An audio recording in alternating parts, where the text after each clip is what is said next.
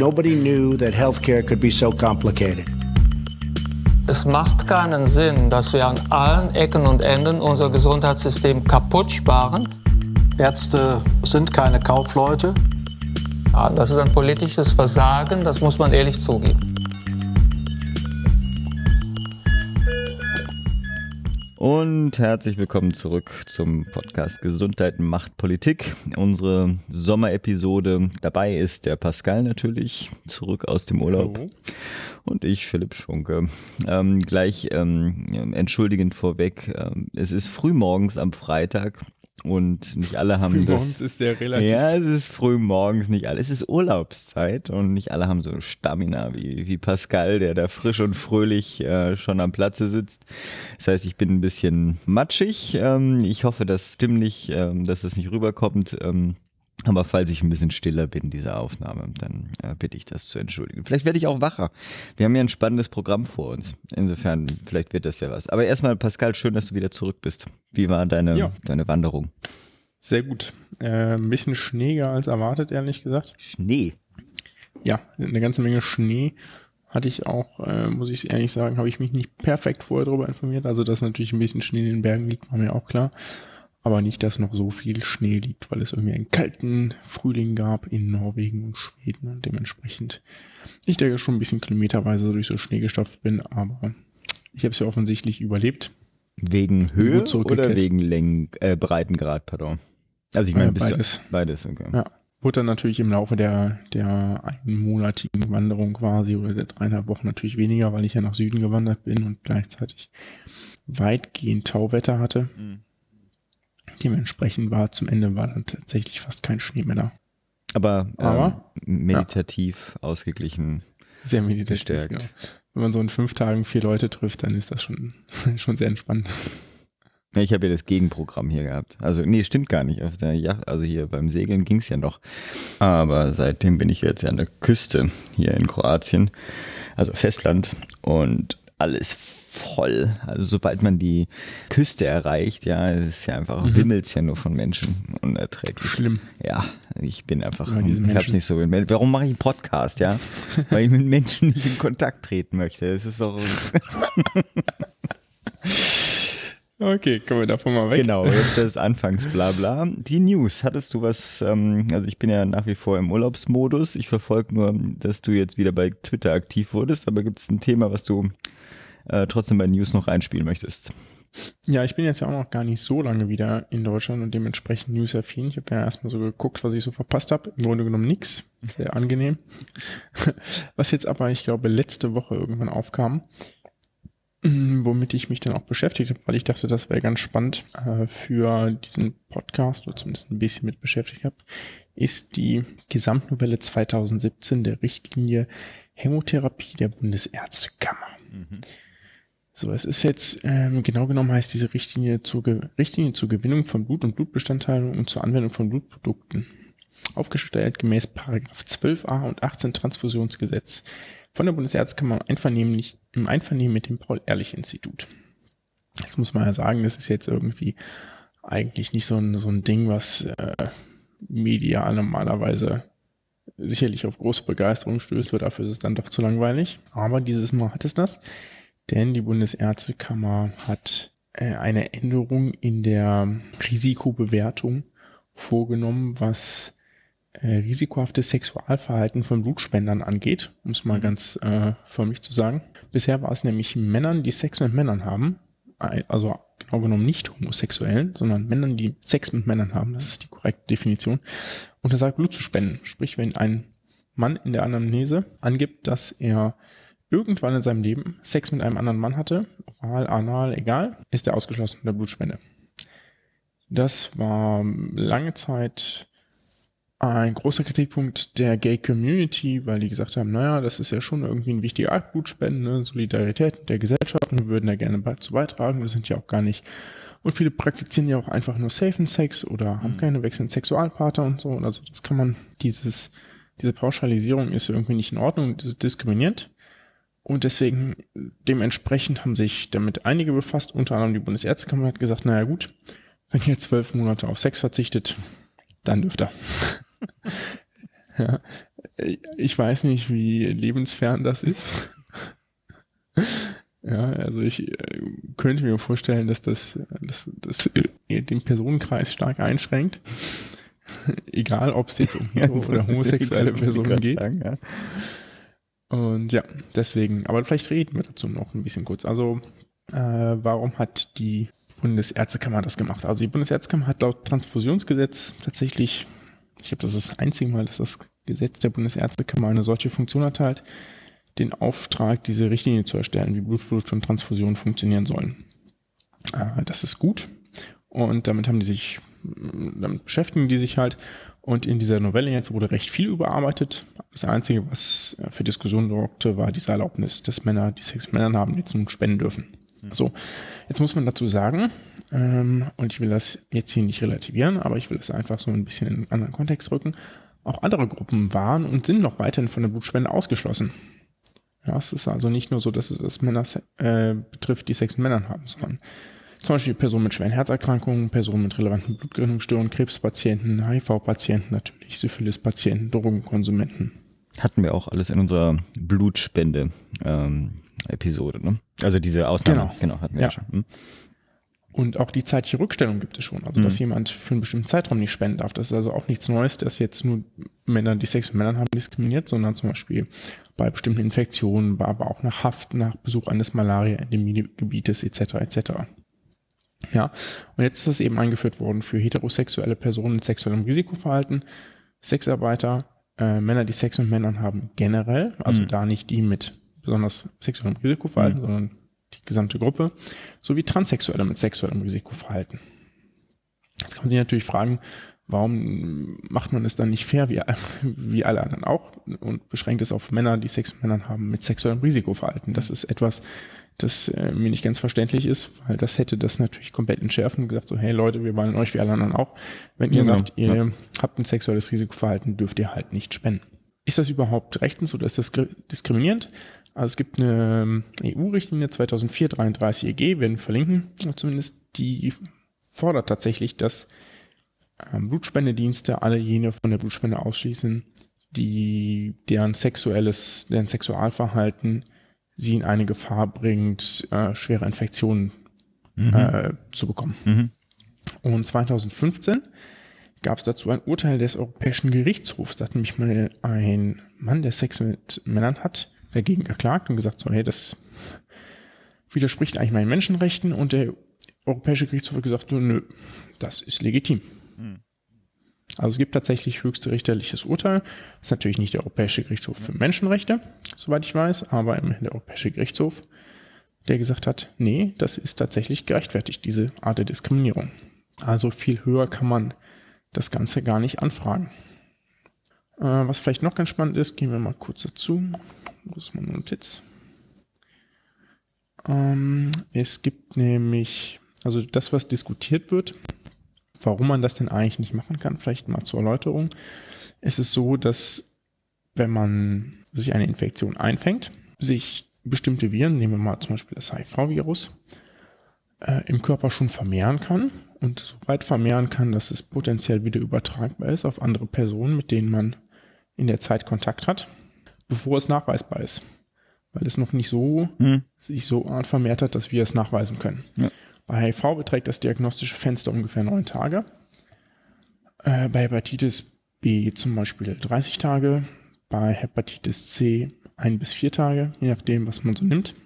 Und das bedeutet eben, dass man, wenn man das hochrechnet auf ein paar Millionen Spenden, auf eine Million Spenden, mhm. und sagt, naja gut, wir gehen mal von einem, wir kennen ja irgendwie die Neuinfektionsrate und wir kennen irgendwie die Spendenrate und wir kennen die äh, Testrate Ne? Also mhm. wie gut sind unsere Tests und wir machen nicht nur einen Test, sondern wir machen zwei bis drei Tests und das hat die zuständige UK-Behörde, also in Großbritannien, mal durchgerechnet.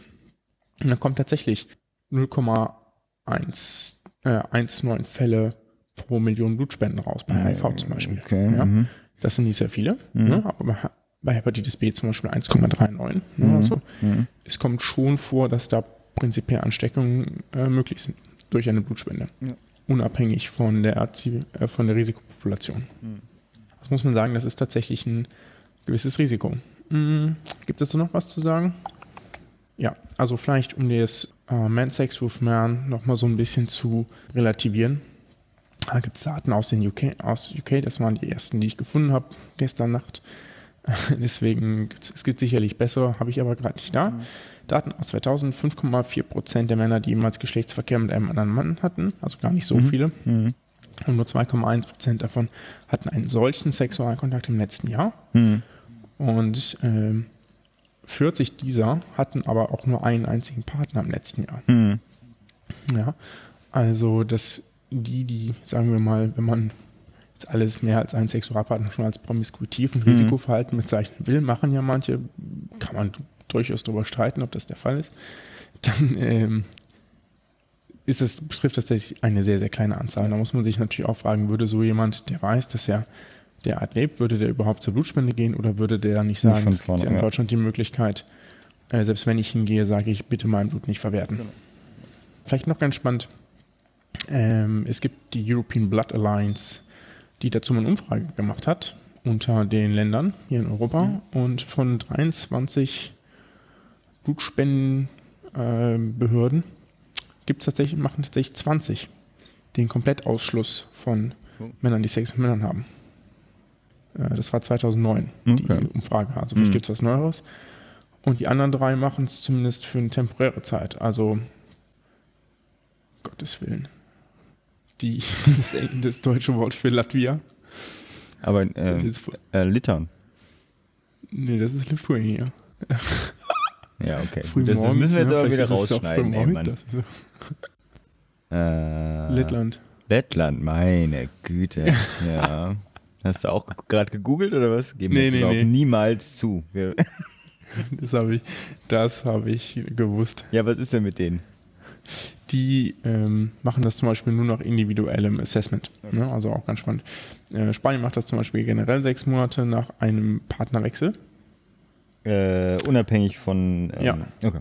Und in Italien geht es irgendwie vier Monate ähm, nach Partnerwechsel, beziehungsweise bei multiplen Partnern. Mhm. Irgendwie so.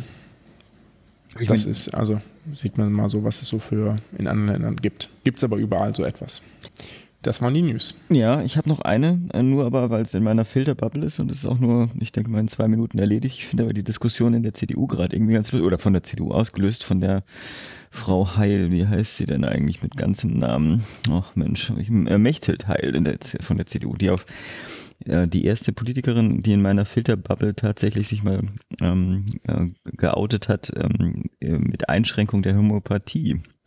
Äh, weiß nicht, ob du das gesehen hast. Also spricht sich dann. Nee, habe ich nicht also geht gar nicht so weit wie Kostenübernahme, sondern sie möchte eigentlich die Apothekenpflicht auflösen und was ich viel lustiger finde und damit möchte ich eigentlich die News schon fast äh, damit beenden, sie möchte, dass die äh, deutschen Namen doch äh, auf den homöopathischen ähm, ja, Mitteln, will ich es gar nicht nennen, äh, Präparaten äh, äh stehen. Mit solchen schönen Beispielen, wie dann irgendwie genannt werden, die Blatta orientalis äh, oder das Excrementum caninum, äh, was wohl bekannte äh, ja. Äh, Präparate sind und nichts anderes als die äh, gemeine Küchenschabe oder einfach Hundekot. Äh, ich habe es meinen Kindern gestern erzählt, die waren natürlich begeistert. Ähm, äh, ich finde ganz das die lustig, gute Nachtgeschichte. Das war die gute Nachtgeschichte. Äh, die ähm, äh, also ich finde es ganz spannend, dass da sich überhaupt jemand äußert. Einige Parteien haben sich natürlich dann sofort, nein, Homöopathie ist ganz wichtig für unsere Versorgung und bla bla bla. Aber ja, entweder ist es eine Diskussion, die nur in meiner Filterbubble stattfindet ähm, oder, äh, also sagen wir so, zurzeit wird sie wahrscheinlich eh noch nirgends hinführen, weil die Lobby wahrscheinlich doch sehr äh, groß sein wird. Aber ich finde es trotzdem spannend und ähm, äh, meine Glückwünsche an äh, Frau Heil. Von der CDU. Von der Opposition, also für mich, ja, muss ja als, ja. als Sozi darf ich, darf ich auch mal einer CDU-Politikerin danken. Ja, ich, ich muss ja sagen, ähm, dass dafür, dass wir beschäftigen uns ja jetzt ab, ab jetzt quasi, ab dieser Minute, ja. jetzt mit Wahlprogramm. Genau. Und äh, ich muss sagen, ich habe äh, alle gelesen. Uch, also alle wichtigen. Aber, aber und die Gesundheitspassagen. Ja, ja, okay, die Gesundheitspassagen. Ja, Leute, eben. nicht alles. bin, ich, bin ich vollkommen bescheuert. Und ähm, da kommt erstaunlich wenig Homöopathie drin vor. Also ich habe gar nichts Erfreulich wenig, genau, ich auch nicht. Okay. Ja, was heißt erfreulich? Also, ja, meine, ja. Alternativmedizin habe ich irgendwie Ja, okay, gut, gelesen, das aber äh, genau, ja- aber jetzt, das ist schon ganz gut. Sollen wir das als Übergang ähm, zu unserer, jetzt müssten wir eigentlich, eigentlich bräuchten wir dafür so einen kleinen in, ähm, eigenen Musik äh, File oder nicht? So, jetzt Ja. kommen die Parteiprogramme. Findest du? Nee, vielleicht, äh, es gibt's nicht her. Also die nächsten zwei, also diese und die nächste Episode wollen wir uns ja mit den Partei Parteiprogrammen auseinandersetzen und ähm, ja genau, halten euch dann ein Interview vor. Es, es tut uns schrecklich leid, ihr müsst jetzt in dieser Episode und in der nächsten nur mit uns Vorlieb nehmen. Ähm, um damit anzufangen, ich hatte dir auch die, also Statistik nenne ich's, ähm, und bitte, bitte da draußen der, bei den Zuhörern, das hat nichts mit Statistik zu tun. Ich habe nichts anderes gemacht, als die Parteiprogramme zu nehmen, erstmal zu gucken, wie viele Seiten haben die, wie viele Wörter haben die, wie viele Zeichen haben die und dann ähm, einfach mit Cut and Paste in ein, ähm, ein ähm, Office-Dokument reingepackt und dann einfach gesucht, wie häufig kommt denn das Wort. Und jetzt kommt es dann Homöopathie, Physiotherapie, Arzt, Gesundheit. Äh, ich habe auch nach Evidenz gesucht. Die Evidenz kommt nirgends vor. Kein, kein Parteiprogramm interessiert sich für die Evidenz in der Gesundheitsversorgung, aber egal. Ähm, genau, und dann so kleinere Sta Statistiken aufgebaut. Weiß nicht, ob dir irgendwas speziell aufgefallen ist. Sonst, Äh, ich habe das jetzt immer zu meiner jeweiligen Partei äh, notiert, ja, gut. Ich die ich kann, vorstellen wollte. Ah, okay, gut. Dann ähm, ist die Frage, wir wollen uns diese Episode mit der SPD, der AfD und der FDP auseinandersetzen. Völlig Schöne. Mischung. Ja, ich habe Ja, genau, äh, es die, ist wirklich völlig willkürlich. die äh, ja, ich glaube, willkürlicher könnten wir das wahrscheinlich gar nicht zusammenstellen, außer diese Kombination zu wählen. Das Ähm, soll keine Koalitionsaussage sein das oder wäre eine Vorschlag. skurrile Koalitionsaussage. Wow. Gut, ähm, wie wollen wir denn anfangen? Könnte aber. mit der Äh, ich fange mit der SPD an, Gut. direkt. Dann Das hat hier keinen Hintergrund hier, dass äh, Philipp Sozi ist. Ne? Und natürlich stellt Philipp das nicht vor, wegen Interessenkonflikten, sondern ich darf die, habe die Ehre, das Sozi-Programm vorzustellen. Und ich würde So, sagen, dass du das- völlig falsch liegst und die viel besser sind, als was sie da schreiben. Ja. Also, okay. Genau, genau.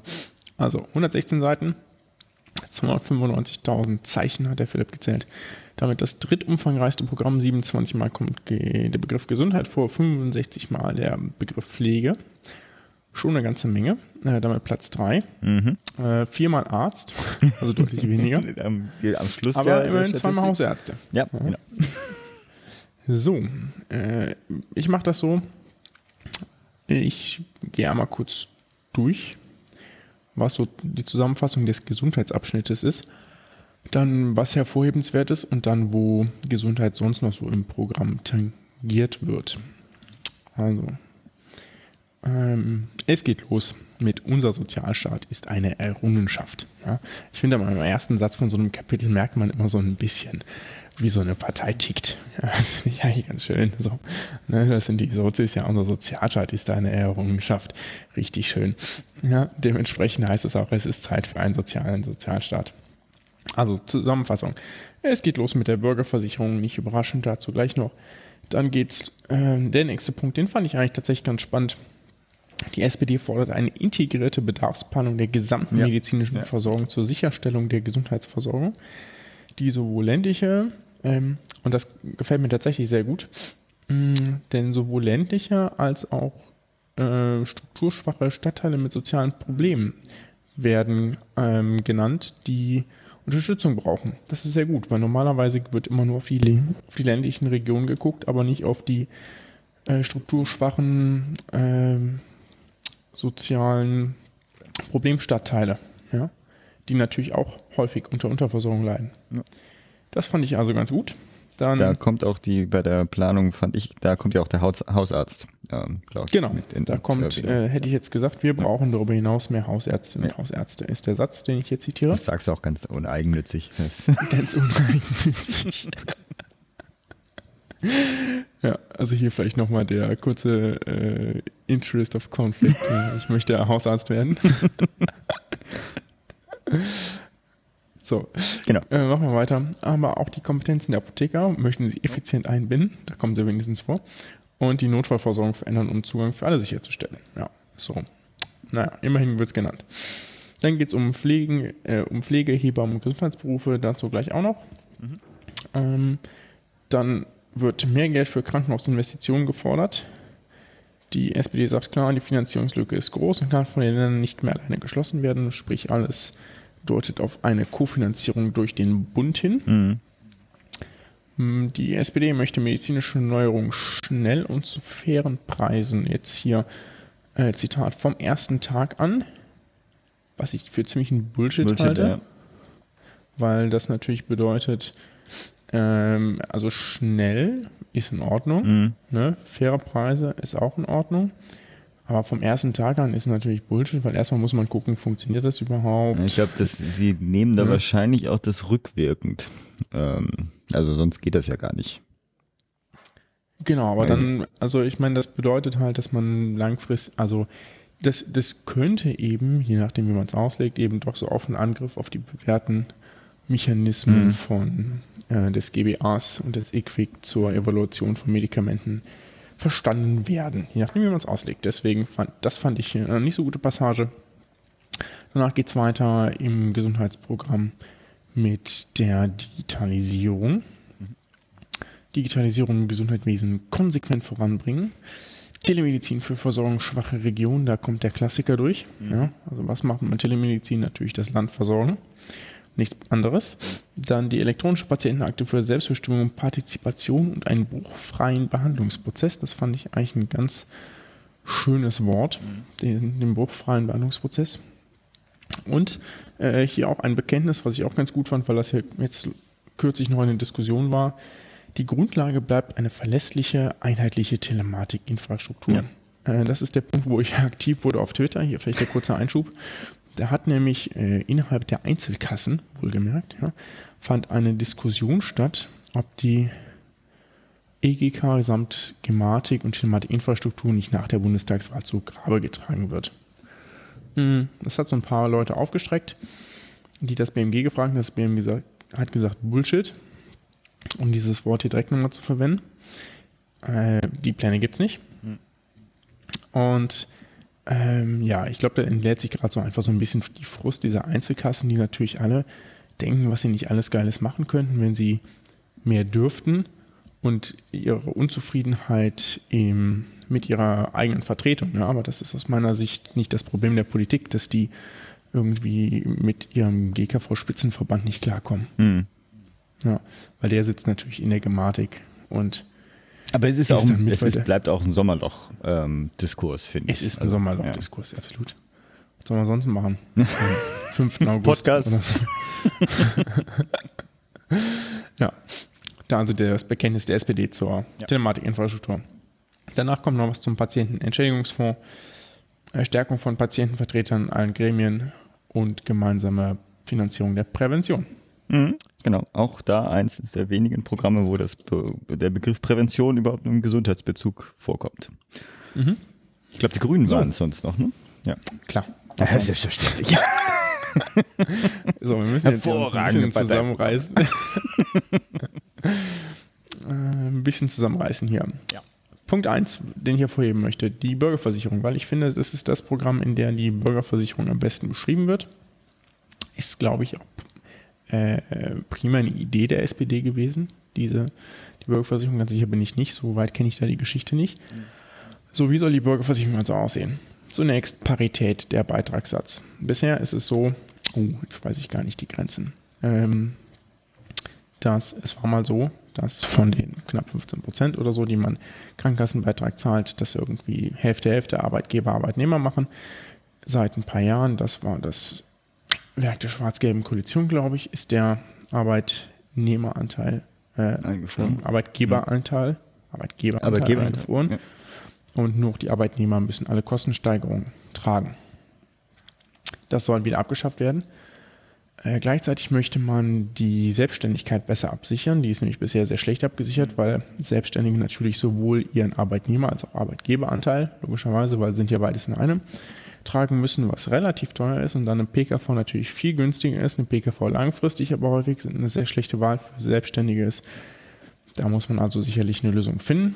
SPD übrigens auch nicht die einzige Partei, die das erwähnt, fand ich ganz spannend. Und natürlich ist das Ziel der Bürgerversicherung die Abschaffung der Zweiklassenmedizin, also quasi die Bevorzugung von Privatpatienten in dem alltäglichen Medizinbusiness. Ja. So, wie wollen Sie es machen? Alle erstmalig und bisher GKV-Versicherten wechseln automatisch in die Bürgerversicherung. Das ist klar, das ist auch jedem klar. Dann möchte man, und das äh, ist ganz spannend, weil das gerade in Hamburg losgeht, einen beihilfefähigen Tarif für Beamte machen. Das geht gerade in Hamburg los, weil Cornelia Prüfer-Storks, die Gesundheitssenatorin da, ein Modellprojekt nächstes Jahr auf den Weg bringen will, indem sie neuen Beamten ermöglicht, in die GKV zu wechseln. Oder gar nicht erst in die PKV zu gehen. Das Äh, für Hintergrund, Beamte ist es- genau, erzähl. Ja? Willst du wahrscheinlich eh erwähnen, warum das überhaupt Beamte so Genau. ein Thema ist, genau. Beamte sind deswegen ein Riesenthema. Äh, Ich glaube, die machen so knapp die Hälfte der PKV-Versicherten aus, äh, weil es für die macht es echt quasi keinen Sinn, in die GKV zu gehen. Das muss man einfach sagen. Also gesetzliche Krankenversicherung lohnt sich für Beamte kaum, weil das viel teurer ist, weil die äh, sonst eben einen Teil ihrer Krankenausgaben per Beihilfe erstattet kriegen und den Rest von der PKV. Den müssten aber sonst, wenn sie GKV versichert wollen, sowohl den Arbeitnehmeranteil als auch den Arbeitgeberanteil zahlen, quasi wie Selbstständige. Das muss man sich ja schon überlegen, ob man nochmal ein paar hundert Euro mehr jeden Monat ausgibt. Deswegen kann ich das sehr gut verstehen, äh, dass jeder Beamte sich das sehr gut überlegt, ob er nicht in die PKV wechselt. Und das ist eben etwas, das man ändern muss. Zumindest wenn man langfristig dieses System verändern will. Dann soll es eine Wechselmöglichkeit für PKV-Versicherte geben, also weiter im Text. Wie machen wir eine Bürgerversicherung? Die Beiträge für Selbstständige sollen günstiger sein und auch für die Pflegeversicherung soll es das geben. Und dann letzter Punkt dazu. Die SPD möchte ganz gerne eine einheitliche Honorarordnung für Ärzte. Das ist äh, ein wichtiger Punkt, weil der natürlich dafür ausschlaggebend ist, ob Privatpatienten bevorzugt drankommen zum Beispiel. Weil nur wenn sich mit denen viel, viel mehr Geld scheffeln lässt, was aktuell der Fall ist, nur dann werden die bevorzugt behandelt und kriegen auch allen möglichen Quatsch angedreht. Ja. Muss man einfach sagen. Überversorgung, ja. Hatten wir auch. Genau. Das ist der Plan der Bürgerversicherung. Zweites, zweiter Punkt der, äh, des Wahlprogramms, den ich hervorheben will. Im Fokus an Gesundheitsberufen fand ich auch mal ganz spannend, einfach mal zu gucken, welche werden explizit erwähnt. In der Reihenfolge, wie sie auftauchen: Hausärzte, Apotheker, Pflege, Hebammen und sonstige. genau, die sonstigen. Ja. toll. Also die SPD fordert mehr und besser bezahltes Pflegepersonal, verbindliche Personalstandards. Pflegeberuf muss gerecht bezahlt werden. Äh, sie möchten flexibler, wahrnehmbar, äh, wahrnehmbaren Beruf für die Pflege haben, mehr, mehr Aufstiegschancen. Da vielleicht auch der Hinweis auf unser Interview letztes Mal mit Susanne Osegowski, die hatte auch genau das gefordert. Äh, möchten eine Diskussion mit Beteiligten und konkrete Berufsvorschläge, um das Berufsbild attraktiver zu machen, erarbeiten. Sprich, wir haben noch keine Lösung, aber Mhm. bewundern das Problem. Dann ein Sofortprogramm für mehr Personal in der Altenpflege. ja. Dann Sagst du noch was dazu? natürlich auch erwähnt. Entschuldigung, das, da wäre da auch noch so ein Ding, worüber ich gestanden Was soll denn das heißen? Also ich meine, das Personal ist ja nicht da. Also ich meine, Tja, Thailand? ja, okay, das- das soll das Sofortprogramm dann werden. Keine Ahnung, das ist das, was mir in den Kopf gesprungen ist. Das gab es doch mal, hat extrem schlecht funktioniert. Ja, eben. Also wie gesagt, also das äh, ein Sofortprogramm, also wenn man sagt, eine, Oder- wir wollen eine intensive Kampagne starten, um dann halt in zehn Jahren. Für einen Hartz-IV-Empfänger. Ja, aber das ist halt ja auch alles es auch mal als politischen gemacht, ne? Vorschlag. Ja. Ja. Na gut, erzähl weiter, du bist Ich weiß gar nicht mehr, wer hat das gesagt? Aber aufregen darf mich über die über das Programm. Also ein paar Sachen haben mich ein bisschen irritiert, ja. Ja. Schieß los. Genau. Hebammen werden auch äh, explizit erwähnt, leisten einen unverzichtbaren Beitrag. Der Wert ihrer, äh, das, und dann den Satz fand ich besonders schön. Der Wert ihrer Arbeit muss sich auch in der Bezahlung widerspiegeln. Ja, das ist so ein Satz, wenn du sagen willst, naja, eigentlich wollen wir dir nicht mehr Geld zahlen. Ne? Aber letztlich kann das auch heißen, Leute, ihr verdient echt viel zu viel. ne, das, ist, das ist eine ganz klare Auslegungssache.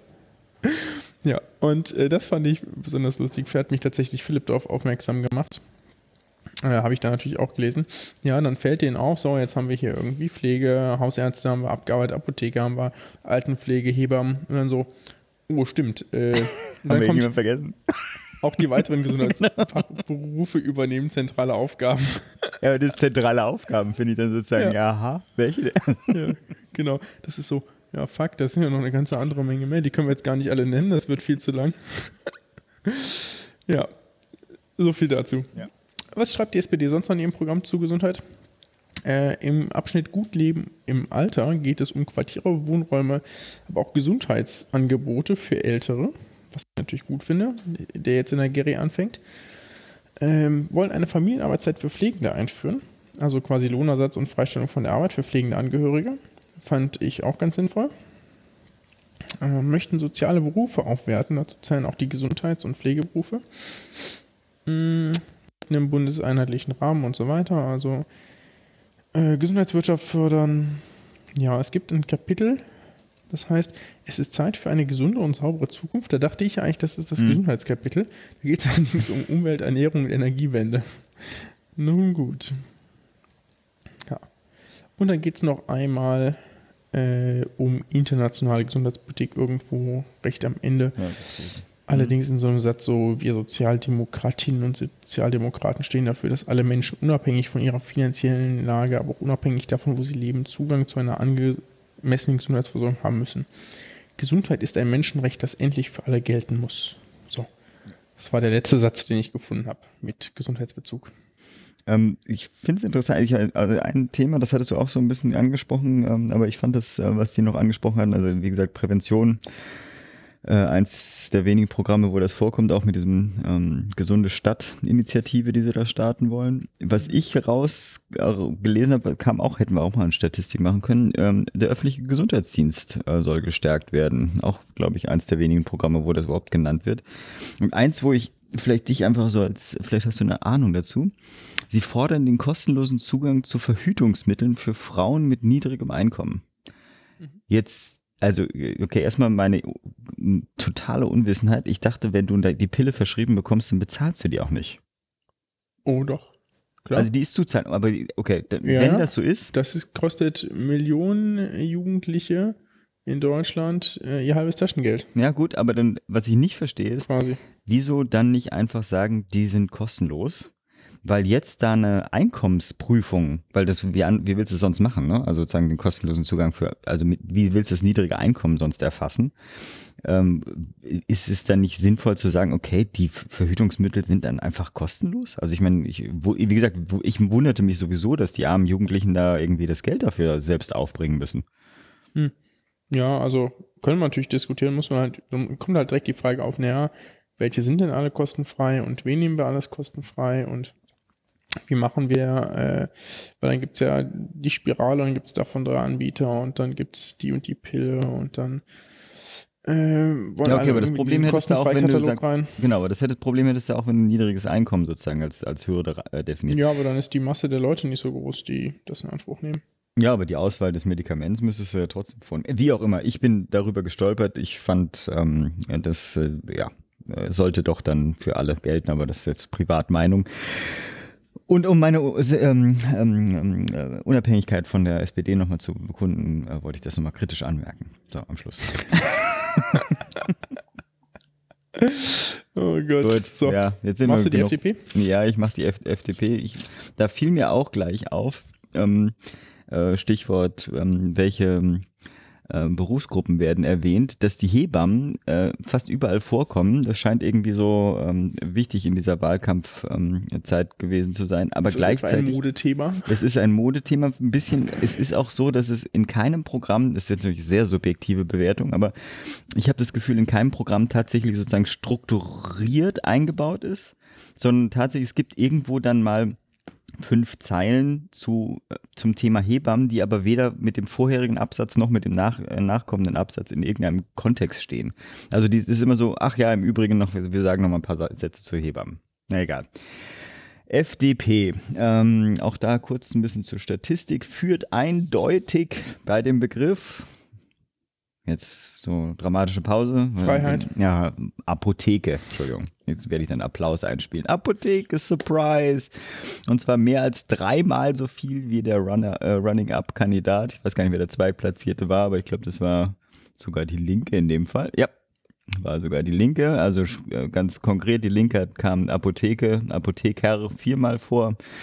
Ähm, das war schon der Zweitplatzierte. Die FDP hat 13 Mal den Begriff. Ähm, führt aber auch, und das fand ich wieder ganz spannend, ist auch eins, was ich dann hervorheben wollte, äh, bei dem Begriff Hospiz und Palliativ Ähm, bei dem ersten Überblick ist es das einzige Parteiprogramm, was tatsächlich da äh, sich dieses Themas intensiver annimmt. Genau. Mhm. Ähm, äh, die, CDU hat auch ein klein bisschen was dazu. ja, genau, es kommt so ein bisschen vor, aber es ist halt bei weitem nicht äh, so ausführlich und so konkret, ähm, wie, äh, wie das die FDP da ausformuliert hatte. Ja. Ich muss ja dazu sagen, ich habe ja schon lange keine äh, Parteiprogramme mehr gelesen.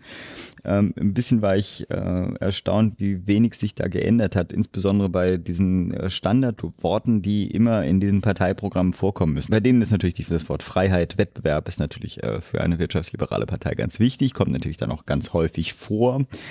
Ähm, und gleichzeitig stolper ich gleich zu Anfang, also Überschrift da als Patient steht im Mittelpunkt, ähm, nee, Patienten im Mittelpunkt.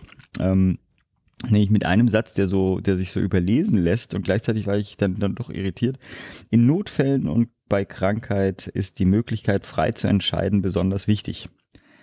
Und da, da fand ich sozusagen, manchmal habe ich das Gefühl, die FDP stolpert so ein bisschen selbst über, äh, also sozusagen, die, die haben so einen Anspruch, dass Wahlfreiheit in, in jede Lebenssituation sozusagen unbedingt reinquetschen zu müssen. Ich weiß nicht, wie es dir geht, aber ich habe im Notfall ist mein Hauptproblem nicht die Wahlfreiheit. Mhm. Ja, ich finde das ganz lustig auch, weil das ist der, der zweite Satz des Gesundheitsteils. Genau. Und wie gesagt, ne, also der Anfang ist immer so ein bisschen Parteiprägung, ne? Ja. Und es geht natürlich mit Freiheit los, ja. Das habe ich mir auch direkt notiert, weil ich dachte, das ist irgendwie so, so, so typisch, ne? Und dann der dritte Satz, irgendwie kaum etwas in Deutschland ist jedoch so durchreguliert wie unser Gesundheitssystem. Ist ja richtig, ja. Ist ja, ist ja eine vollkommen richtige Analyse. Ja? Aber das eben äh, als kompletten Kritikpunkt zu sehen, ist dann doch irgendwie wieder äh, just typisch FDP. Ja. Also ich finde es so ein bisschen schade, weil so ein paar Sachen sind tatsächlich, wären ja ganz, also wirklich sehr spannend, aber sie machen es, sie übertreiben es dann, ah, wie auch immer. Das ist jetzt, ähm, wir sind nicht neutral genug. Ich springe einfach mal weiter. Sie fordern natürlich mehr Wettbewerb zwischen den Kassen, insbesondere beim Leistungsangebot sollte denen mehr Spielraum für Verträge zwischen Kassen und Leistungserbringern eingeräumt werden. Ähm, ich bewerte das jetzt mal nicht, äh, lass mal stehen, Wahlfreiheit auch durch Kassenvielfalt äh, ähm, zu realisieren, also auch für den Patienten oder für den Bürger äh, soll ähm, mehr Wahlfreiheit zwischen auch dann PKV und GKV existieren, soweit so gut. Dann, äh, und da kommen auch wieder solche äh, Wort, ähm, äh, kräftige Wör- Worte aus dem Parteiprogramm rein. Einer der Bürgerversich eine als Bürgerversicherung getarnte staatliche Zwangskasse erteilen wir eine klare Absage. Staatlich organisierte, rationalisierte Zuteilungsmedizin führt zu drastischer Verschlechterung und so weiter und so fort. Das ist halt, die, ich finde so ein, so ein Wortbullshit, der da rauskam. Also man kann da viel, also ich finde, man kann da viel kritisieren, äh, aber ich finde sozusagen, wenn man solche Worte wählt, dann sind es nur Vorteile, die da bedient werden. Also die staatliche Zwangskasse, während äh, was um die rationalisierte Zuteilungsmedizin, das, was soll das denn eigentlich heißen konkret in unseren Versorgungs? Weil sie, sie machen jetzt auch keine konkreten Vorschläge, die das, äh, das jetzige ja hoch, bereits hochregulierte System in diese Richtung dann ein bisschen aufbauen. Ich spring weiter. Morbi SA fand ich sehr spannend, da hatten wir das Thema ja auch Morbi SA soll auf eine manipulationssichere Basis gestellt werden. Höhere Kosten. Äh, sind übrigens genauso wie die Grünen, die schreiben das auch. Also das fand ich ganz lustig, dass die beiden Parteien das so explizit erwähnen. Ja, ich finde äh, wir hatten das Thema ja schon, ich finde es ja auch beide sinnvoll. Du hattest ja schon dein, dein, deine, dein Urteil gefällt, warum die SPD das nicht so gerne ähm, äh, vielleicht fordern wollen würde. Ja. Ähm, genau, aber ich finde es auch äh, gut, dass es reingepackt wird. Es scheint dann Problembewusstsein zu geben. Ähm, Ich hätte zu diesem Ja. äh, Punkt noch was. Zu also welchem? zu diesem freie Wahl der Krankenversicherung. Ja, mhm. Ich fand es ganz spannend. Also, ich meine, ja klar, die FDP wetterte gegen die Bürgerversicherung, das ist auch in Ordnung, das dürfen die machen. Ähm, ich meine, der, der Witz ist bei ihrer Wortwahl, eine so staatlich organisierte und rationierte Zuteilungsmedizin äh, führt langfristig zu einer drastischen Verschlechterung der Versorgung der Bevölkerung, äh, würde ich zustimmen. äh, Dem ja, aber die würde Frage, ich zustimmen. Dem wird auch fast jeder Bürgerversicherungsbefürworter zustimmen. Der Punkt ist einfach, dass, glaube ich, die meisten, die eine Bürgerversicherung wollen und tief im Thema drin sind und Ideen haben, wie man das organisiert, halt eben keine staatlich organisierte und rationierte Zuteilungsmedizin wollen. Das ist irgendwie so der, das, das Lustige daran, ja, dass die sagen so, ja, ja, ist alles richtig, was ihr sagt, aber das wollen wir auch gar nicht. ja genau. Ja, nee, aber es wird so äh, unterstellt. genau. Ne? Der, der Genau. Satz unterstellt Und- einfach mal. Ne? Aber ich, ich meine, da kommt wenigstens mal Polarität rein in die, in die Ah, Kanne, ne? du meinst So, sozusagen finde ich- wenigstens jetzt ein bisschen Würze in der Diskussion. Genau, genau. Okay. Was ich aber eigentlich sagen wollte, Ich fand es sehr, sehr spannend, dass die, aus meiner Sicht zumindest, dass die FDP erkannt hat, dass die PKV nicht viel mit Freiheit zu tun hat. Ja. Also die Privaterkennungsversicherung eben auch nicht. Ja. Ähm, davon zeugt äh, folgender Satz, ich zitiere, ebenso muss es Rückwege aus der PKV und die GKV geben. Mhm. Denn bisher sind PKV-Versicherte dort weitgehend bis zum Ende ihres Lebens gefangen. Ja. Einmal PKV, immer PKV. Du kannst auch nicht zwischen den PKV wechseln, also nahezu nicht. Ja. Auch das will die FDP jetzt ermöglichen. Ne? Das ist, ja, das fand ich auch. Ähm, äh, vollkommen richtig, ja, weil das natürlich absolut nichts mit Freiheit zu tun hat, diese PKV, die es bisher gibt. Und ähm, was ich dann auch ganz spannend fand, die FDP würde sich gerne wünschen, dass sich jeder Mensch entscheiden kann, ob er GKV oder PKV versichert sein will. Ob das eine gute Idee ist, kann man noch diskutieren. Und das würde aber natürlich bedeuten, und da macht die FDP genau den richtigen Schritt, das ist, dass die PKV dann natürlich einem Kontrahierungszwang unterliegen. Das bedeutet, die dürfen nicht mehr entscheiden, nehme ich den Versicherten auf oder nicht. Ja. Ja, ja so ein, mit so einem Basis. Weil sonst funktioniert so ein Markt nicht. Ne? Und das ist natürlich die Versicherungsfreiheit der PKV, die dann abgeschafft würde. Ähm, da haben sie einen Kontrahierungszwang und ich glaube, die Marktöffnung und der Kontrahierungszwang gemeinsam äh, wären aus meiner Sicht langfristig das Todesurteil der PKV, das halten die gar nicht aus, die ganzen schlechten Risiken, die dann darüber sind. Also das ist meine persönliche Ansicht. Äh, aber das fand ich irgendwie eine äh, ganz charmante Vorstellung, dass die FDP, äh, die daran schon schuld daran sein könnte, dass die PKV stimmt. Aber gut, ich, ich träume.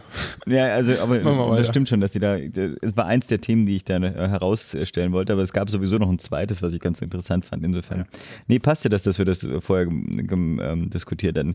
Es gibt Thema Kostentransparenz, hatte ich ja, äh, so, sollen Selbstbeteiligungsmodelle für äh, Krankenkassen äh, geschaffen werden. Also einfach sozusagen eine, eine höhere Vielfalt an ähm, Versicherungsformen ähm, angeboten mhm. werden. Gehe ich auch nicht drauf ein, inwiefern das Sinn macht oder nicht.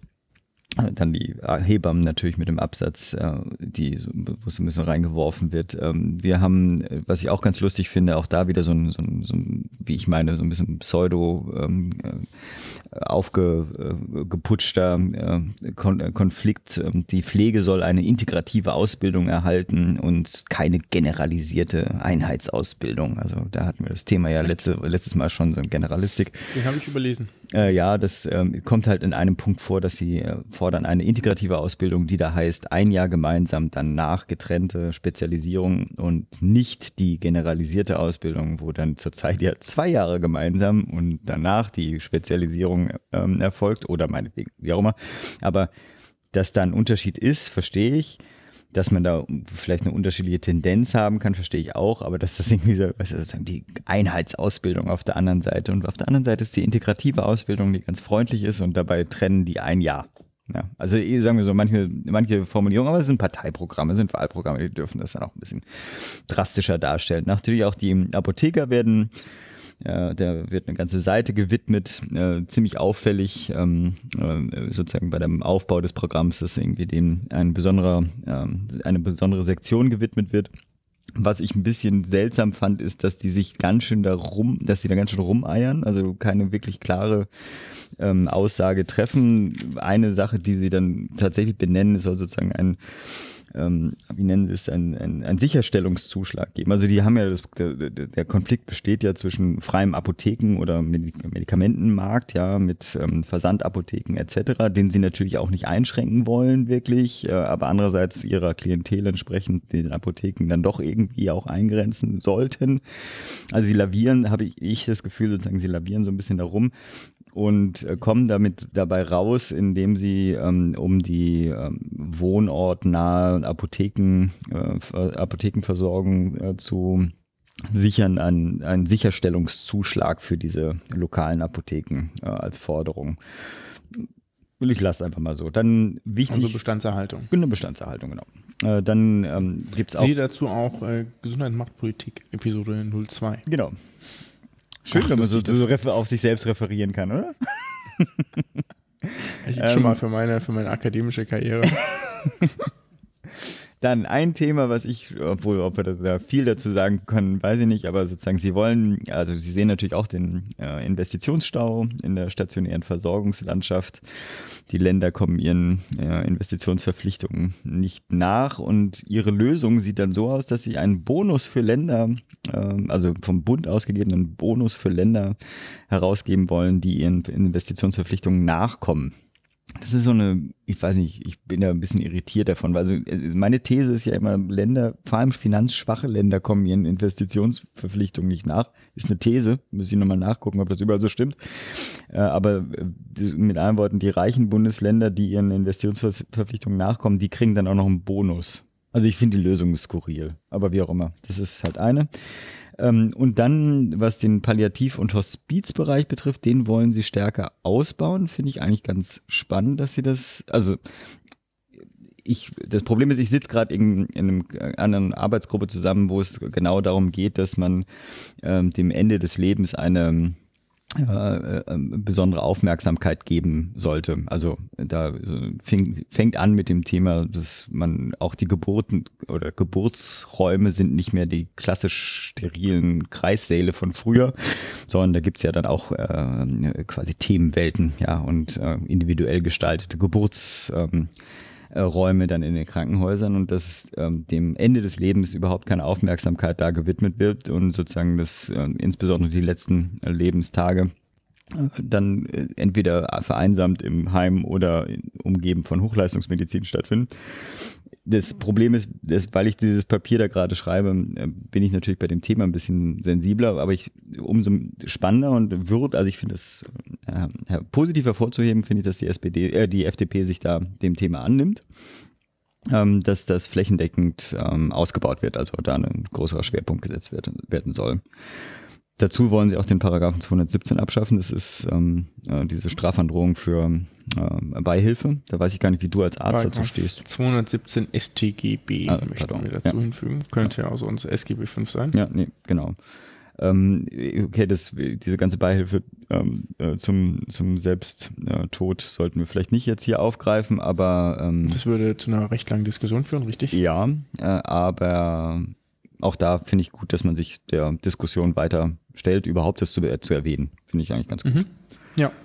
Mit dieser positiven Note wollte ich enden, weil sozusagen sonst komm, FDP kann ich mich lange über, darüber aufregen, aber ich finde das tatsächlich besonders hervorzuheben. Finde ich eigentlich besonders schön, dass du es vorstellen musstest. Ja. Äh, ich noch einen Punkt dazu. Ja. Ich fand es ganz spannend, dass die FDP gerne mehr ambulante Medizin haben möchte. Sie spricht von niedergelassenen Haus- und Fachärzten als Basis der Versorgung. Hier steht der Patient im Mittelpunkt, zitiere ich. Äh, ich zitiere weiter, zentralisierte Versorgungsformen haben sich bisher nur punktuell als praktikabel erwiesen. Die gesetzlichen Vergütungsregelungen erschweren es derzeit Behandlungsmethoden aus dem Krankenhaus in den ambulanten Sektor zu überführen. Ja, jetzt könnte man sich ja fragen, äh, vielleicht so, hä, wie die FDP ist irgendwie gegen mehr Effizienz, weil Zentralisierung bedeutet natürlich in gewisser Weise immer eine Effizienzsteigerung. Ja, wie passt das denn zusammen? Und äh, da lautet meine recht einfache Antwort. Ich denke, das ist auch das, was die FDP da bewogen hat, aber deswegen fand ich das so spannend, das nochmal herauszustellen, dass die Niedergelassenen ja Freiberufler sind, die niedergelassenen Ärztinnen und Ärzte. Und Freiberuflichkeit natürlich ein wichtiges Thema für eine liberale Partei ist. Und genau daher weht der Wind. Also finde ich äh, generell eigentlich einen ganz guten Punkt. Und fand ich immer so ganz spannend, in diesem Kontext nochmal zu sehen. Mhm. That's it? Ja. Also so zerrissen haben wir sie ja gar nicht, ne? Nee. Ja, genau. Äh, wir geht's weiter mit der AfD. Das ist ähm, ein Parteiprogramm, das ich wieder vorstellen darf. Jetzt muss ich es kurz öffnen. Äh, ihr seht schon, ich bin extrem gut vorbereitet. Ich kann ja auch noch eine Statistik also, machen. Sie führt nee. tatsächlich beim Begriff Gesundheit. Also zwar nicht absolut, ne, weil das Programm ist ja doch das, das fast dünnste. Äh, also das dünnste Programm ist die, das effizienteste. Ist, ist die CDU, ja, weil die ja. ähm, hat auch nichts zu sagen, Freunde, wir machen so weiter wie, wie bisher. Ähm, die AfD führt, ähm, ist quasi dann von unten äh, mit 76 Seiten, aber beim da nicht, also da nicht absolut, aber wenigstens prozentual führt sie beim Begriff Gesundheit. Mhm. Also relativ also. zum Gesamtprogramm. Ich hatte gestern die Freude, das vorzubereiten, saß dabei im Zug und hatte panische Angst, dass irgendjemand erkennt, dass ich das FDP-Parteiprogramm lese. AfD, aber ja, ja. Mhm. AfD, ja, sorry. Ja. Hatte so ein bisschen Sorge, habe immer so geguckt, ob irgendwer auf meinen Laptop guckt. Weil ich das schon ein bisschen peinlich fand. Nun gut, aber eigentlich sollte man, äh, ne, Know Your Enemy und so, sollte man sowas natürlich auch mal generell machen. Das ist äh, gar nicht so unspannend, das mal zu sehen. Also Kapitel 12 lautet, unser Gesundheitssystem ist in Gefahr. Man kann's, muss es natürlich drastisch ausdrücken, wäre sonst auch langweilig. Noch kurze Statistik, 76 Seiten sind es, 141.000 Zeichen. Ähm, also mit den per Zeichenzahl, glaube ich, das kürzeste Programm. Ja. Nichts Schlechtes, wenn man sich so andere Ja. Monsterprogramme anguckt. Zum Beispiel das meiner eigenen Partei. ja, muss man einfach Ja, mal stimmt. sagen. Schlimm. Ja. Ähm, hattest du gerade schon erwähnt, prozentualer Spitzenreiter bei Gesundheit. Äh, das einzige Programm mit der Gewichtung, dass der Begriff Arzt häufiger vorkommt als Pflege, Mhm. nämlich 18 versus 14 mal, fand ich ganz spannend. Überall an, überall gut, sonst oder? kommt die natürlich extrem gut. Ich bin ja schließlich dafür bekannt, dass ich Interprofessionalität generell scheiße finde. Deswegen streite ich mich ja auch mit Philipp immer. ja, nein. Kommen wir zur Zusammenfassung. Also, dies, was ich noch sagen muss, ne? ähm, dieses Programm ist irgendwie äh, zweispaltig auf einer Ja, Ich weiß A4 gar quer nicht. oder sowas, ne? A4 quer aufgebaut. Ich finde das extrem schlecht zu lesen. Aber das Aber es ist vielleicht auch eigentlich für so Laptop- und iPad-Leser, ähm, glaube ich, hin optimiert. Also ich habe Ja, ich bin ja immer so ein Fan davon, so Hm. zwei Fenster nebeneinander aufzuhaben. Ah, okay, das ist ist natürlich scheiße. aber ich falle ich zum Glück auch nicht in die Zielgruppe der AfD. Perspektivwechsel ist nicht gewollt. Genau. Zusammenfassung des Programms. Sie möchten eine leistungsfähige Flächendecke und wohnortnahe Versorgung. Ich finde es spannend, dass das so Konsens ist, selbst da. ne? ja. Äh, weiter, wir möchten die Parität in der Kranken- und Pflegeversicherung wiederherstellen. Ja. Also Arbeitnehmer und Arbeitgeber sollen den gleichen Beitrag zahlen. Äh, absolut. Dann geht es einmal um die Finanzsituation der Krankenkassen, dazu gleich noch mehr. Um den Landärztemangel. Wir wollen dazu beitragen, es für Ärzte attraktiver zu machen, aufs Land zu gehen. Halbes Zitat. Ja, also auch das wird angegangen. Überhaupt werden sehr, sehr viele Probleme geschrieben und sagen, wir wollen da was machen. Ähm, noch sind die Lösungen recht knapp bemessen im AfD-Programm, aber man muss natürlich auch sagen, das ist ein recht komplexes Problemfeld. Das ist nicht das Hauptthemengebiet der AfD. Das könnte sich auch noch entwickeln. Ne? Also da würde ich tatsächlich ein gewisses Verständnis für haben. Sie möchten dem Pflegenotstand entgegenwirken und sagen tatsächlich, machen da eine sehr, sehr richtige Problemanalyse, sagen nämlich, DRGs sind das Problem. Nämlich, weil die Personalkosten, ich zitiere, im DRG-Fallpauschalensystem der Krankenhäuser unzulänglich abgebildet sind. Ist korrekt. Ja und nicht ganz. Also ich meine, das Problem ist natürlich, dass die Investitionskosten nicht äh, von Ländern erbracht werden. Also das kommt ja noch on top. Das wird nicht gut, erwähnt. Hm. aber genau. Nee, aber ich meine, das ist korrekt. Ja. Ne? Die Personalkosten sind nicht abgebildet, dementsprechend kann man da Mhm. kürzen, wie man möchte. Ne? Bei anderen Sachen kann man nicht so einfach kürzen, wie man möchte. Und wenn man dann zu wenig Geld hat, zum Beispiel, weil man Investitionen querfinanzieren muss, dann kickt man eben Personal. Ja, deswegen fordern sie einen verbindlichen Mindestpersonalschlüssel, wie einige andere Parteien auch. Ähm, Abbau von Investitionsstau im Krankenhaus erwähnen sie auch. Unterstützen die Trägervielfalt. Das fand ich ganz spannend. Das ist die einzige Partei, die das aus meiner Sicht oder meines Wissens explizit erwähnt hat. Also sagen, viele Träger sind gut, ja, wenn es irgendwie kommunale und mehrere private Häuser und ein paar staatliche, äh, Mhm. paar, genau, ein paar kirchliche gibt und so, das finden wir gut. Äh, haben eigenes Unterpunkt zu den Krankenhausnotfallambulanzen ähm, und machen da tatsächlich auch einen konkreten Vorschlag, nämlich die Einrichtung von Portalpraxen, Portalpraxen. Ist erstaunlich, ne? Wie so bei manchen Sachen das dann richtig konkret ja. wird, finde ich. Also Ja. das richtig, fällt richtig Genau, auf. dazu gleich auch noch was. Wollen ein Hausarztsystem anbieten, aber freie Arztwahl erhalten. Das widerspricht sie so ein bisschen. Ähm, aber macht nichts. Was ich ganz lustig fand, und das ist dann so ein Schwerpunkt, wie es sie natürlich nur im AfD-Programm gibt, ne? Ärzte und Therapeuten bitte A, ohne sprachliche Defizite und B, möglichst in Deutschland ausbilden. Ja, das äh, ist natürlich so ein Ding, das finden wir woanders nicht. Äh, äh, dann fand ich, kommt gleich hier was zur Digitalisierung. Das ähm, Aber fand ich irgendwie ganz strange. ja das andere, dieses das, deutsch-türkische. das als, Genau. äh, kommt nämlich gleich nochmal explizit. Okay. mhm. Ähm, die lehnen eine zentrale Datenbank zur Speicherung sensibler Gesundheitsdaten ab. Gut, kann man machen. Ist, glaube ich, meines Wissens auch gar nicht so krass geplant, aber ähm, kann man machen. Befürworten aber dann einen Notfalldatensatz etc. auf der EGK und schlagen eine Speicherung, eine freiwillige Speicherung von Daten auf einem Gesundheitspass vor. Das ist ja quasi eine Art USB-Stick. Mhm. Ja. Also ich bin kein IT-Sicherheitsexperte, ne? aber bei allem, was ich darüber weiß, ist das auf jeden Fall die viel unsichere Variante im Vergleich zu einer äh, zentralen Datenbank. Ja? Weil da hast du ja äh, quasi Schlüssel und Schloss auf einem Datenträger. Mhm. Sobald der weg ist. Aber äh, sobald der, ich glaube, die Argumentation ist, sobald der weg ist, sind deine Daten natürlich dann transparent, aber du hast nicht die Gefahr einer massenhaften Daten. Äh, äh, ja gut, aber das weiß, kann man ja auch verhindern, ja, wenn man es vernünftig macht. Ja. Ähm, sie erwähnt tatsächlich alternative Medizin ja. äh, in einem eigenen Unterpunkt als Ergänzung traditioneller Medizin. Eine der wenigen Programme, die das tut. Mhm. Dann kommen natürlich die Hebammen, klar. Ich das finanzielle Entlastung, ja. zum Beispiel Quersubventionierung bei Haftpflicht. Was sollst du sagen? Nee, ich finde sozusagen, also mein Problem ist, man liest ja Vorurteile, die man bei einer Partei hat, liest man ja zwischen den Zeilen äh, dann auch. Ne? Also für mich war sozusagen diese Alternativmedizin, das klingt für mich so wie diese gute deutsche, alte, homöopathische Alternativmedizin. Also sozusagen, das, das muss bewahrt werden. Aber es ist natürlich ist, ist, ist unfair gegenüber, ich kann, ich kann nicht umhin, dass wenn ich das lese, ähm, äh, dazwischen zu lesen. Insofern. So habe ich das gar nicht gelesen. Ja. Aber nun gut. Ja. Ich wollte hervorheben, einmal die Notfallambulanzen, ja. weil die ja doch explizit erwähnt werden. Die machen nämlich da auch eine komplett richtige Analyse. Ja, also das scheint ganz gut zu funktionieren. Mhm. So.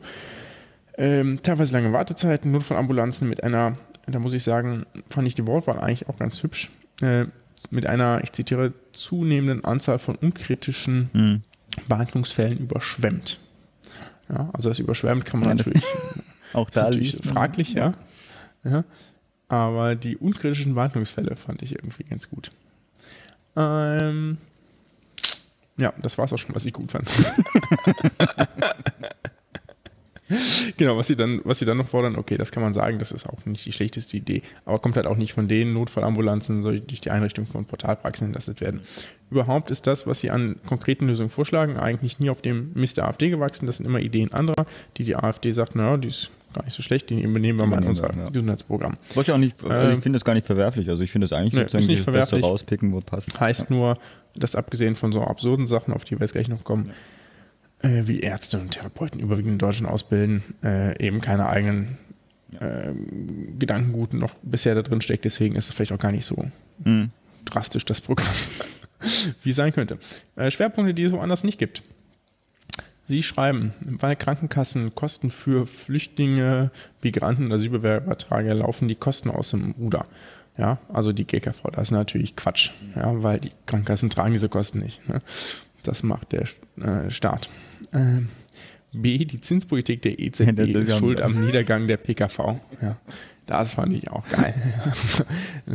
Ich meine, ich meine, das ist ein strukturelles Problem der PKV, dass die natürlich auf eine gute Zinslage angewiesen sind. Ne? So also funktioniert das Ganze eben.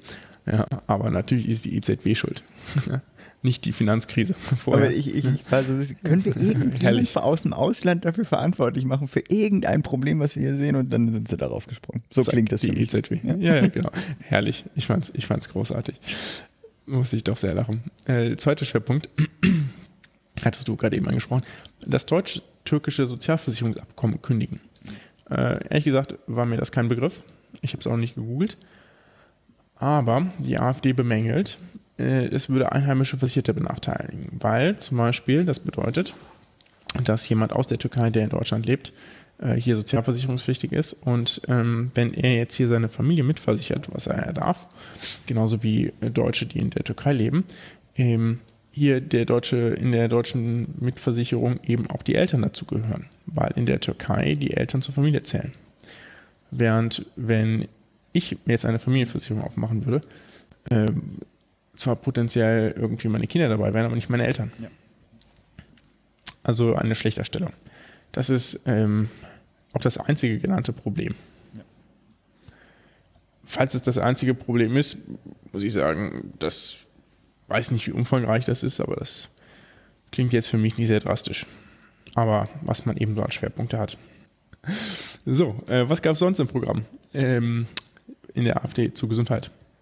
Die gehen explizit auf Gefährdung von Gesundheitsschutz durch globale Handelsabkommen ein. Fand ich ganz spannend, weil sie meines Wissens die einzigen sind, die das tun. Äh, Achso, ich zitiere, Sozial- und Gesundheitsleistungen für Asylbewerber dürfen keine, Anreizwirkung, dürfen keine Anreizwirkung entfalten und sind auf das unbedingt notwendige Maß zu beschränken. Wieder so ein Schwerpunkt, den man woanders mhm. nicht findet, mhm. außer bei einer rechtspopulistischen Partei. Ähm, Achso, ja, das, das, das ist auch so ein Highlight. AfD sieht den sozialen Frieden auch des Gesundheitswesens bedroht, wenn die Geburtenbilanz nie ausgeglichen ist. Okay. ich zitiere, daher sind Maßnahmen zur mittelfristigen Erhöhung der Geburtenrate der einheimischen Bevölkerung unverzichtbar. Geil, oder? Ja, Was also, heißt das? So Kondome mit Perforationen ausgeben? Oder? Keine Ahnung. Das hätte auch 33 schreiben können. Ja. So. Also, ich, ich, meine, vielleicht ist, vielleicht ist dieser Vergleich ungerechtfertigt. Ne? Dafür ähm, würde ich dann auch die Prügel einstecken, aber ich finde, das, das ist äh, also kein Deut besser als damals. Mhm. Äh, last but not least, der Grüne in mir musste lachen, als er äh, von den gravierenden gesundheitlichen Schäden für Menschen durch Windräder las, die die AfD in ihrem Programm beschreibt. Tatsächlich? Oh, ja. shit. ja, und gravierend, Zitat. Ne? Also, oh, ist herrlich. So, Was sollen das, das denn für gravierende Gesundheitsschäden werden? Das habe ich mich auch gefragt. Die werden erschlagen oder ist so, keine Ahnung. Ja, wenn so ein Ding umkippt, ist das natürlich schon Also so ein. Ja, aber es ist so auch, das ist ja bei allen Parteiprogrammen, fand ich sozusagen, so ein paar Sachen fliegen dann irgendwie so rein, die, wo man wirklich sich fragt, wie, also da, die kann man sich nur erklären, weil man weiß, wie Partei, Parteien ihre Programme erstellen. Ne? Da wird auch im Zweifelsfall in letzter Minute noch irgendwie ein Änderungsantrag übernommen und ach nee, die Gruppe müssen wir auch noch aufnehmen und dann fliegen halt auch tatsächlich mal so Stücke rein, die irgendwie also aus, völlig aus dem Kontext gerissen scheinen. Naja, gut. Wir sind durch mit unseren drei Parteien. Wir sind durch. Nächste Woche wird es bestimmt spannend, obwohl, also ich werde ja dann wahrscheinlich die Grünen, Quatsch, nächste Woche, in zwei Wochen, ich werde ja dann wahrscheinlich die Grünen machen, ausgerechnet das fetteste Programm. Ja. Ja. Ja, dafür muss ich ja die andere große Partei machen. Ja. Also, ja. das ist schon irgendwie. Das kürzeste Programm.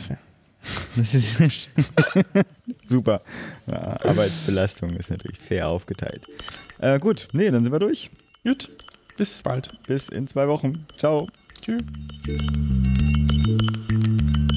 Wenn ihr mit uns in Kontakt treten wollt, nutzt ihr am besten unseren gemeinsamen Twitter-Account. Das ist gmp-podcast. Wenn ihr mit Pascal oder mir direkt in Kontakt treten wollt, findet ihr E-Mails oder auch Twitter-Accounts am besten auf unserer Homepage. Das ist www.gesundheitmachtpolitik.de. Da könnt ihr auch Kommentare hinterlassen, Themenvorschläge, Interviewpartner vorschlagen etc. pp. Freuen wir uns sehr, hilft uns auch für die weitere Arbeit. Wenn ihr bei iTunes vorbeigeschaut habt, freuen wir uns natürlich auf eure Bewertungen, eure Kommentare hilft uns sehr. Auf der Homepage findet ihr aber auch noch andere Optionen, wenn ihr uns weiter unterstützen wollt. Bis dahin, bleibt gesund und macht gesund.